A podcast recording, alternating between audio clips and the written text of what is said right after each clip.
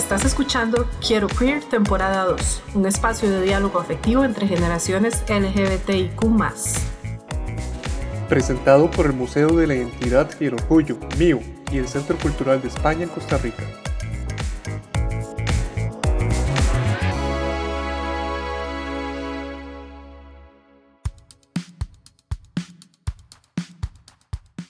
Bienvenidos, bienvenidas y bienvenides.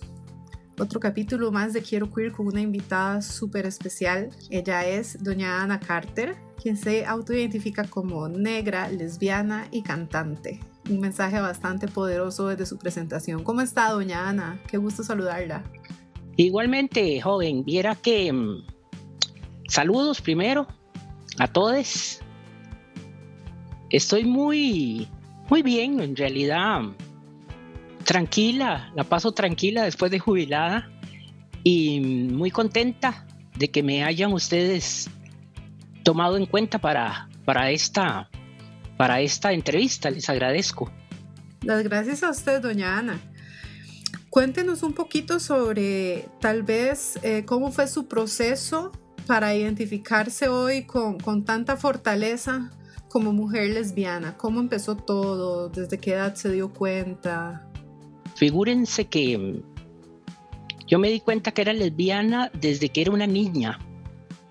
Tenía tal vez 10, 12 años, estaba en la primaria.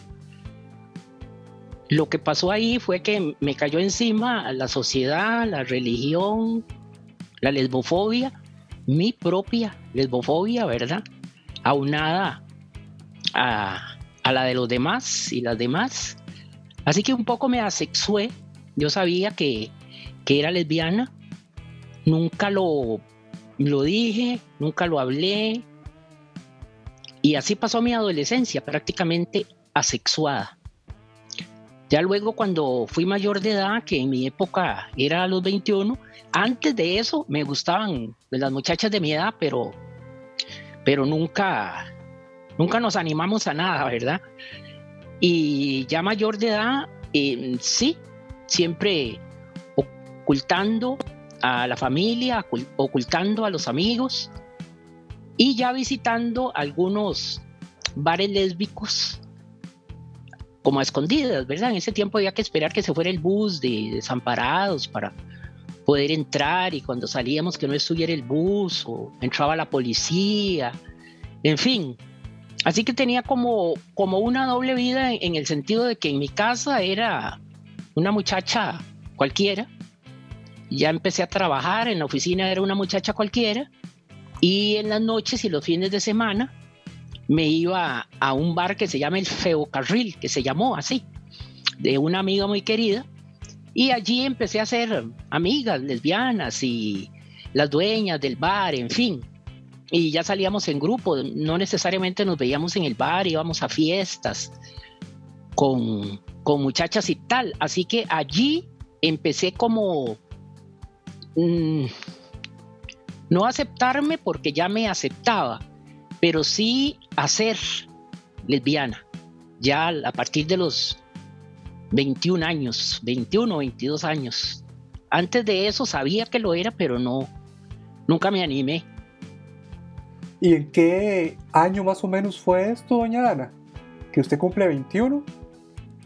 En el 72.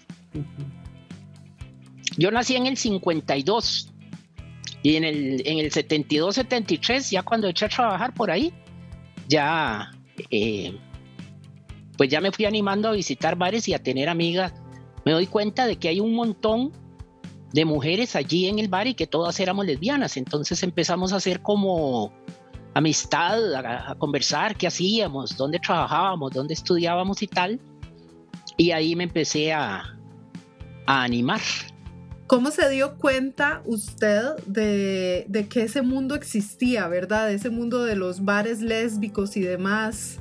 Eh, ¿cómo, ¿Cómo se introdujo usted a ese ambiente? Eso fue porque mm, un compañero de colegio, que era un muchacho, que es un muchacho homosexual, una noche salimos y me pregunta, negra, vos sos lesbiana. Y le digo, sí, me dice, ah, yo también soy homosexual. Vamos a un bar.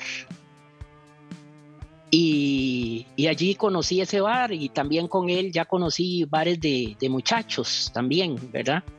Que en esa época eran, eran bastante pocos. Y, y sí, fue él en realidad el que me dijo que, que había un bar así o así. Ya después ya yo iba, ya yo iba sola. Pero sí fue como por, por un comentario de un, de un amigo muy querido. Doña Ana, ¿y recuerda otros bares, el nombre de otros bares a los que asistía? Figúrese que algunos los visité de pasada, como era en esa época el coche rojo. Había uno que se llamaba La Torre. Había otro mm, que no recuerdo ahí por el Liceo de Señoritas de pasada, pero el, que más me gustaba en realidad eh, era el Feocarril. De ahí no salía, de ahí no salía en años. Ya después se movió la avispa de, de Guadalupe al centro de San José. Ya el Feocarril cerraba, ya no existía.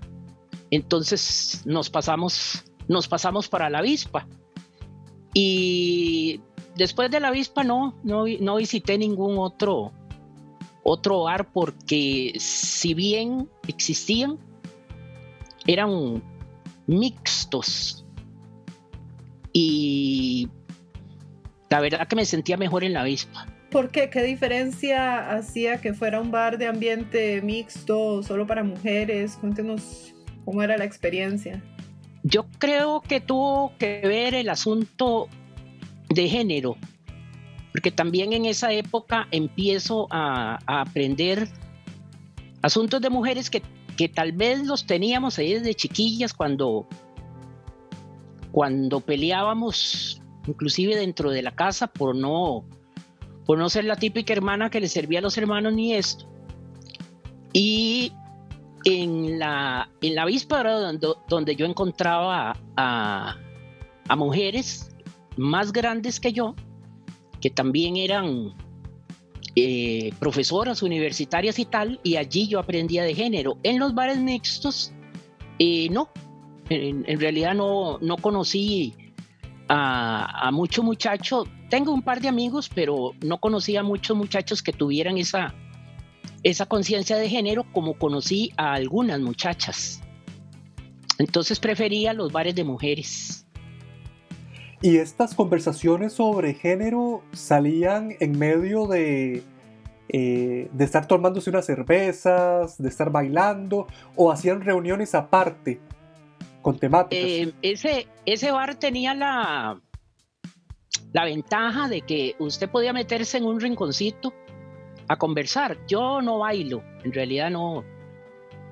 Nunca lo intenté, debo ser pésima bailarina.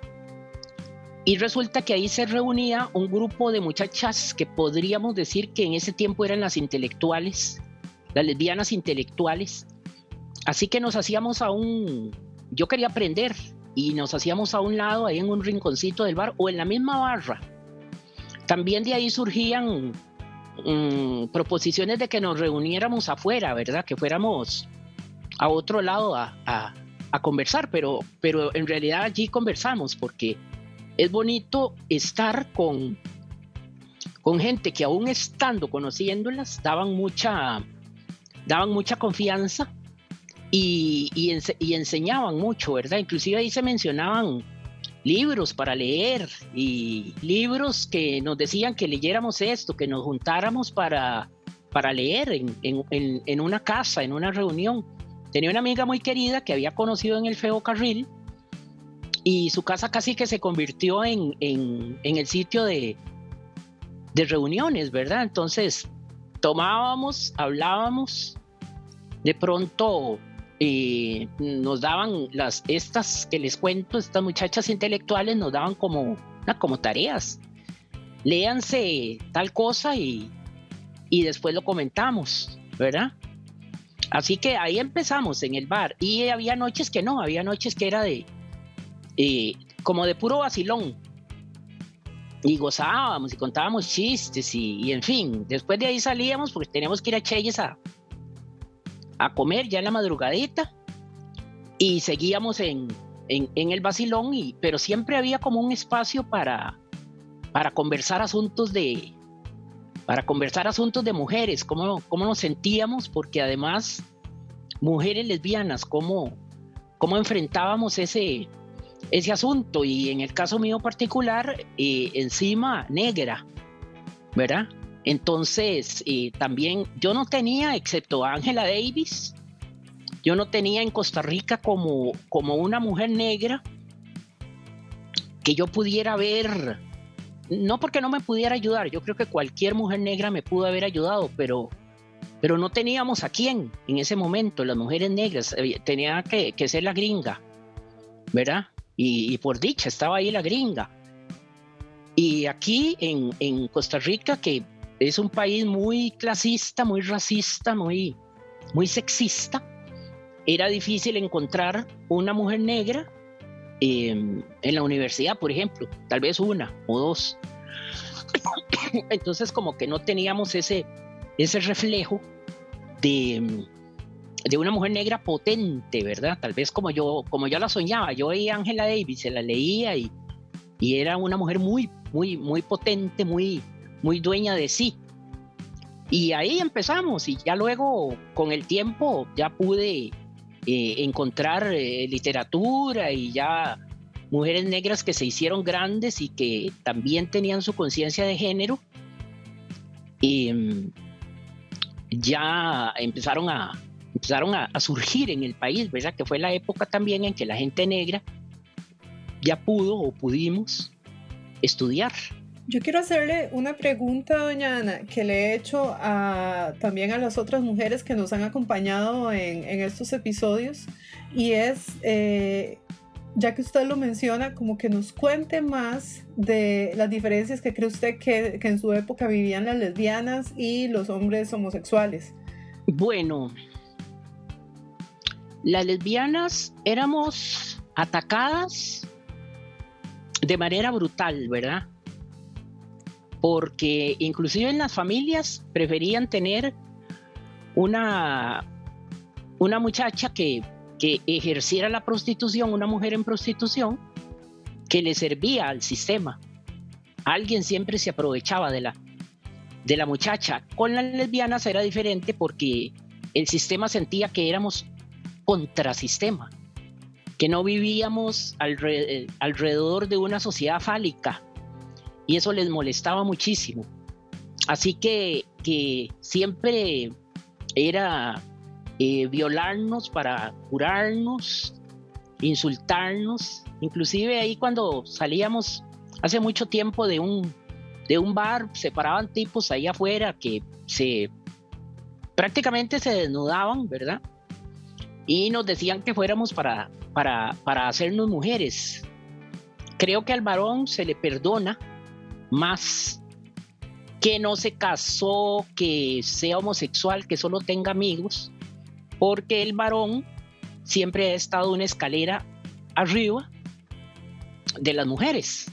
Así que los varones homosexuales yo creo que pudieron haber tenido problemas, pero nosotras más, porque además éramos mujeres y nos cobraban, como en todo, a las mujeres nos cobran el doble a las lesbianas también. O sea, ¿cómo se nos ocurre no, no tener eh, relaciones sexoafectivas con, con un varón?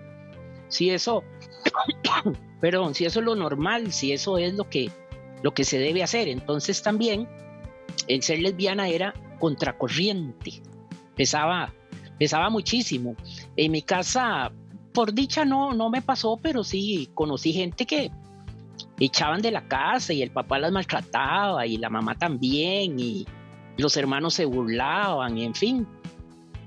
Lo que no pasaba con la mujer en prostitución, porque ella pasaba los sábados a dejar el dinero y ahí sí, ahí sí la, ahí sí la recibían con, con mucho amor, aunque después igual la, la detestaran, ¿verdad? Pero con nosotras era, yo pienso que tal vez en algunos grupos sociales sigue siendo igual de, igual de cruel, lo que pasa es que las lesbianas aprendimos también a, defendernos, porque volvemos a lo mismo, en esa época ya muchas mujeres se educaban y aprendimos a defendernos y pues no agarrándonos a catos porque por sí íbamos a salir perdiendo, pero sí mm, ya fortalecidas de que bueno, sí, somos lesbianas y qué, ya no permito que nadie ni... Muchas lesbianas se quedaban ahí, eh, como mucha gente negra también, que se quedaban calladas con los chistes, los chistes sexistas, los chistes lesbofóbicos y y racistas y la gente se quedaba callada. Yo creo que todo eso, la gente se ha no acostumbrado, sino que ha aprendido a respetar las diferencias, pues. Con, los muchachos yo creo que es igual, yo creo que alguno que otro ha tenido que, salir corriendo. En aquella época los, um, los estudiantes del Liceo de Costa Rica apedreaban a los homosexuales que no eran tan machotes. Entonces los perseguían a pedradas desde el Liceo de Costa Rica y estos jóvenes, que alguno podía ser estudiante del liceo o alguno que iba pasando por la calle, tenían que, esconderse en la catedral para que no los, para que no los apedrearan, ¿verdad? en las oficinas era el chiste, eh, no de frente, porque no sé si es asunto de los ticos o de las ticas, pero de frente es muy difícil, que no, no, no, no me enfrentan, sino que esperan a que yo pase y, y empiece el problema, entonces yo no me doy cuenta. Pero sí, esa época era, era fatal. No he vuelto a, escuchar, aunque creo que también siguen maltratando a estos jóvenes este, travestidos que se paran en las esquinas de San José. Los siguen maltratando, básicamente los machos, ¿verdad? A veces van, van mujeres que, que ni siquiera se dan cuenta de que ellas son parte de, de, de, esa misoginia que, que, que, existe en el país. Entonces a esos muchachos en las madrugadas, eh, donde sea, los maltratan mucho, la policía se los lleva, les quita la plata, igual que las mujeres en prostitución. Con las lesbianas, pues como no andamos en, en ninguna de las dos, o podría ser que sí, pero en general vamos al bar y salimos, entonces ya también nos empezamos a poner fuertes con la policía que, que entraba al bar a, a, fastidiar, había que cambiar de pareja, no podía seguir la muchacha bailando con la muchacha, sino que tenía que cambiar con un muchacho. Y la policía además de, de la mente pervertida que podrían tener algunos, algunos policías, en ese momento no recuerdo mujeres policías, hombres policías, llegaban justo a, fastidiar y a ver y a preguntar lo que realmente no era de su incumbencia. Yéndonos hacia atrás, hace, hace unos minutos en la entrevista, eh, usted nos decía que tuvo como esta adolescencia muy, muy asexuada, ¿verdad? Que no se había asumido como mujer lesbiana.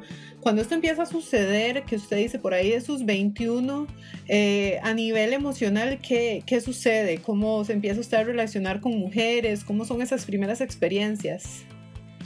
Ah, bueno, cuando ya yo estaba así de grandecilla, ya yo trabajaba, entonces tenía posibilidades de, posibilidades económicas, ¿verdad? Ya no, ya no dependía de mi, de mi familia para ir al cine ni nada de eso.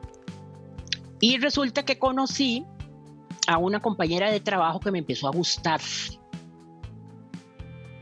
Entonces, creo que yo también le gustaba a ella, pero no lo decíamos, ¿verdad?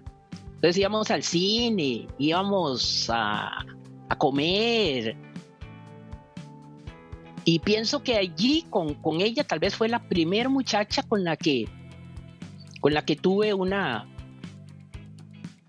no, no creo, fue la primera muchacha que era más o menos de mi edad, una veinteañera con la que tuve una relación lésbica, pero escondida, ¿verdad? Nada que la familia se enterara, ni, ni en el trabajo, ni todo era como muy, como queriendo tapar el sol con un dedo, porque la pura verdad es que la familia lo sabía, en el trabajo lo sabían, los amigos lo sabían, todo el mundo lo sabe. Solo nosotras en nuestra, por esa presión social y religiosa y tal, y, nuestra propia lesbofobia, entonces tratábamos de, de esconder lo que no se podía esconder en realidad. ¿Y qué otras experiencias, recuerdos como de esa época nos puede contar que hayan marcado sus relaciones eh, y sus vínculos sexoafectivos con mujeres? ¿Qué más nos puede contar?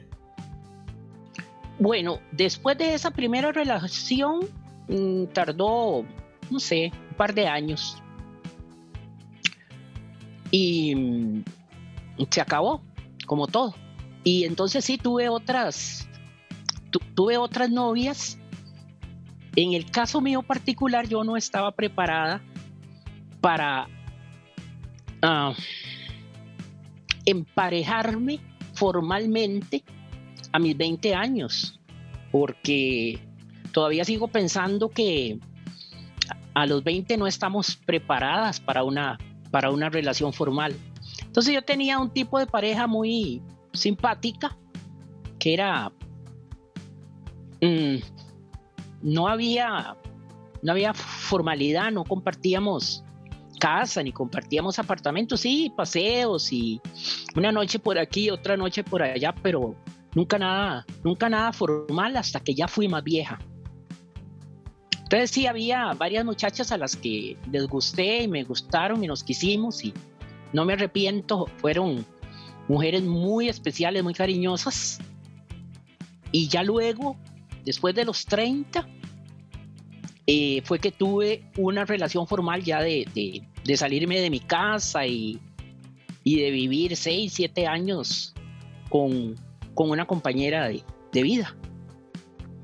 ¿Y a estas mujeres, a dónde las conocía, doña Ana?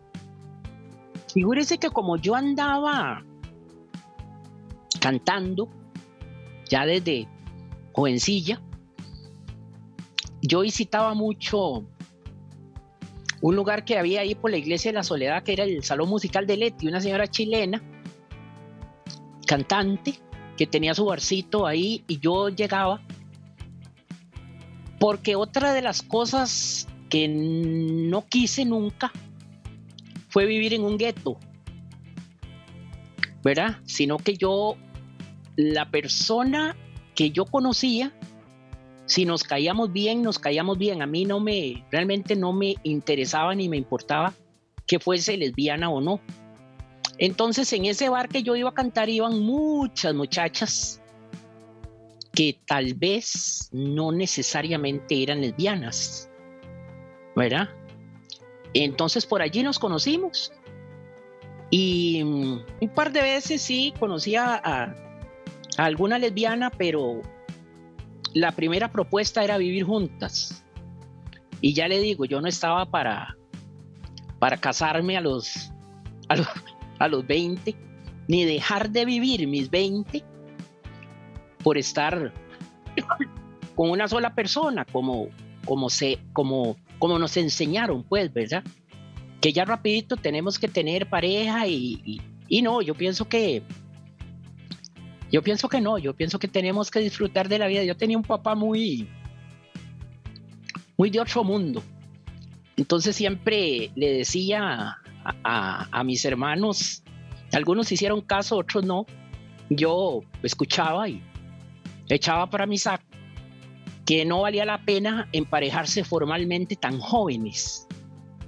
Entonces yo tenía ese tipo de, de relación y era una gozadera porque no era nada formal. Sí, nos juntábamos y nos, nos íbamos de paseo y volvíamos y hablábamos y yo iba a cantar y, tal y ella venía conmigo, pero nunca fue una, una relación formal y una vez que me propusieron eh, alquilar un apartamento para, para vivir juntas, eh, yo dije que no, y creo que era por eso, porque no estaba lista. Entonces, eh, yo estaba para conocer, para vivir, para que cuando ya yo me comprometiera con alguien, hubiese conocido otras experiencias, otras maneras de pensar y, buscando siempre o, tratando de, de encontrarme con alguien que se llevara bien conmigo casi que en todo, ¿verdad? Que pensáramos parecido. que pensáramos en la justicia social, que pensáramos en, en el valor de las personas independientemente de quienes fueran. Así que a esa, a esa mujer ya, ya grande, yo ya era una mujer hecha y derecha y ella también, me la encontré ya, ya luego de los ya luego de los 30 y ahí sí estuvimos años y bueno, se acabó.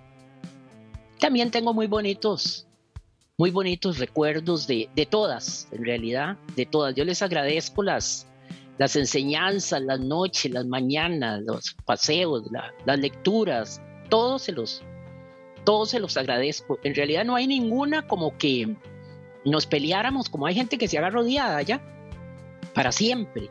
La odio y la detesto. Viera que, viera que no, y yo creo que era por ese tipo de, de relación más abierta que llevábamos. Y después de esta relación en los 30 que habían coincidencias en cuanto a la visión social, eh, me imagino que llegaron otras, otras relaciones. Sí, sí vinieron. Eh, después de eso ya yo tenía cuarenta y pico. Em, vinieron tres más y no me convino. A, una no, realmente no le interesé. Y con las otras dos decidimos que, que no, que no íbamos para, que no íbamos para ningún lado. Y hace como eh, siempre hay alguien en la vida de, de, las personas, ¿verdad? Siempre hay alguien especial. Tengo una amiga muy especial y a veces eh, nos brincamos la línea amigas básicamente. Y ya luego pareja formal, tal vez hace un par de años que no tengo, lo que no significa que, que haya cerrado la puerta. Ahí está la puerta abierta. También ya entre más, mm, más grandes nos hacemos, pues somos más delicadas, ¿verdad? Doña Ana, quisiera eh, rescatar algo que nos, que nos dijo muy de pasada, pero que considero muy importante y es que nos mencionó que en su familia usted no tuvo problemas. Tal vez si nos quisiera compartir cómo fue su experiencia eh, entre su familia saliendo a la vida como lesbiana. Sí, figúrese que, bueno, eh, como hablábamos antes, eso lo sabe la mamá, el papá, los vecinos, y una misma, por supuesto. Lo que pasa es que una, una lo esconde. Eh, sí recuerdo en mis 20 cuando ya yo decidía salir y tal, que mi papá le dijo a mi mamá que, bueno, que podría, que él consideraba que ella podría irse olvidando del yerno y de los nietos. Entonces mi mamá se puso un poco, un poco molesta y le dijo que no, que dio libre, que la hija de ella era una, una muchacha normal, sana y que, que no le dijera eso. Eh, recuerdo que papá le dijo, porque yo estaba escuchando, que no significaba que yo no fuera normal ni sana, solo que con muchachos yo no me iba a... Yo no iba a tener relaciones sexoafectivas con muchachos. Date cuenta, le dijo, que a tu hija le gustan las mujeres. Mi mamá se quedó como, claro que mi mamá ya lo sabía, ¿verdad?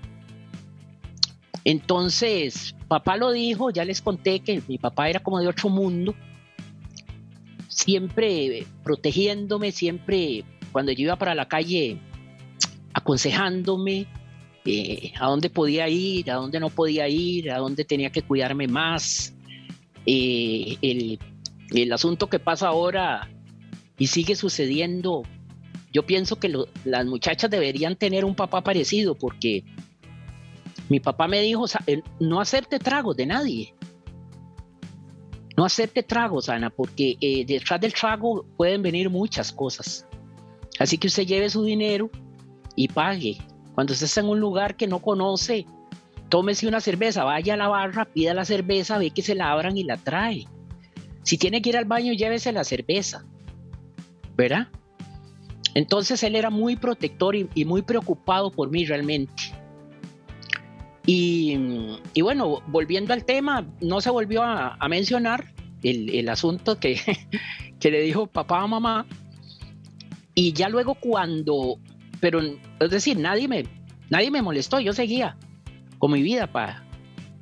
Lo que sí le dijo papá a mis hermanos, que también lo escuché, era que esta era la casa de la mamá, que aquí no trajeran mujeres. Que si querían irse con una muchacha por allá, que, que pagaran un hotel o se fueran para otro lado, pero que en la casa de la mamá, en la casa de la, que la casa de la madre se respetaba. Yo eso también lo tomé muy en serio. Ya luego, cuando ya me hice grande que tuve esa relación formal, eh, entonces era un vacilón, porque la familia de mi, de mi compañera en ese momento era también eh, bastante eh, respetuosa. Y terminábamos pasando los 24 y los 31 y el Día de la Madre y todo eso juntas, nosotras con la mamá de ella, con el papá de ella, con mi mamá, ya, ya mi papá había muerto, y con un par de hermanos míos que también que seguimos viéndonos y ellos no, no, no tuvieron ningún problema. Entonces eso también empodera, ¿verdad? El hecho de que la mamá, el papá la respeten y, y, y, y nos vuelvan a ver como seres comunes, corrientes y normales, eso ayuda mucho, igual los vecinos. Ah, los vecinos conocían a la, a la, a la compañera y en fin, era, era como muy, me sentía como muy tranquila, como muy en paz, como muy, como muy normal. Yo no sentía que nadie estuviera viéndome como, como, como feo. Entonces, pero yo creo que eso surge también de la familia. Si la familia apoya, es difícil que alguien más se le venga encima, ¿verdad? Entonces mis primas y mis primos y mis tías y todo el mundo nos, Ahí andábamos nosotros de casa en casa, visitando, almorzando, tomando café.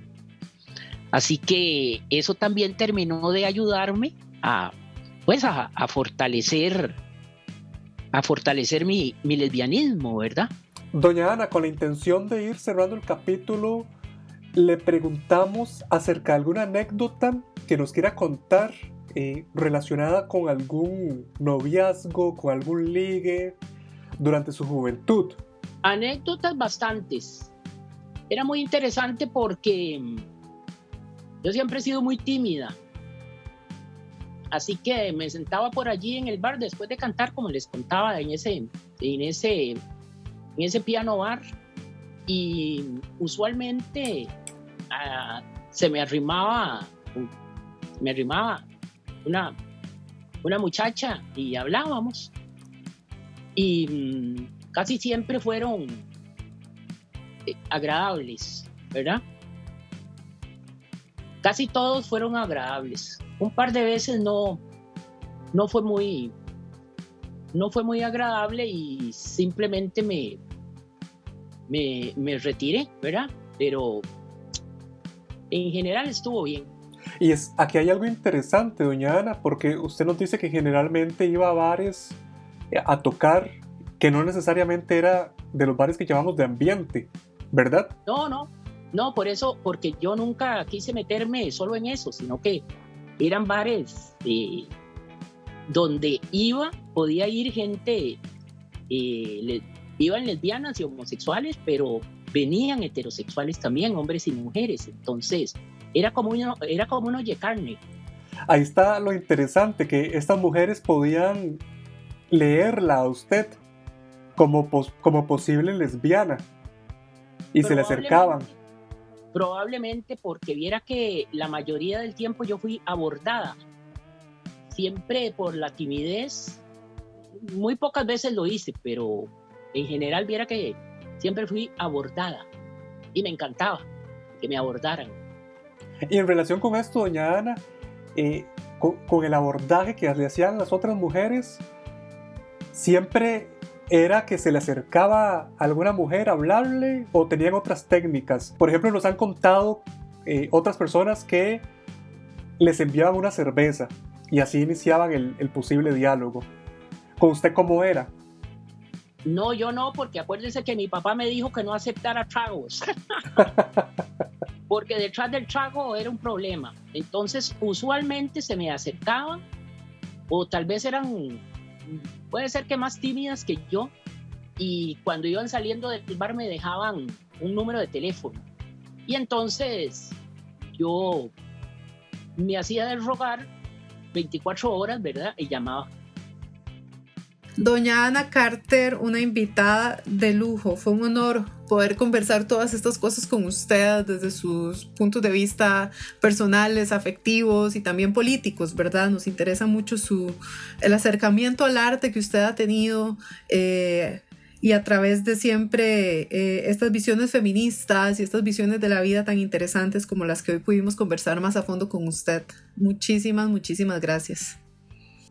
Más bien, la agradecida soy yo, joven. Muchísimas gracias a ustedes por, por tomarme en cuenta y la pasé, pasé un rato muy, muy, muy agradable. Muchas gracias a ustedes.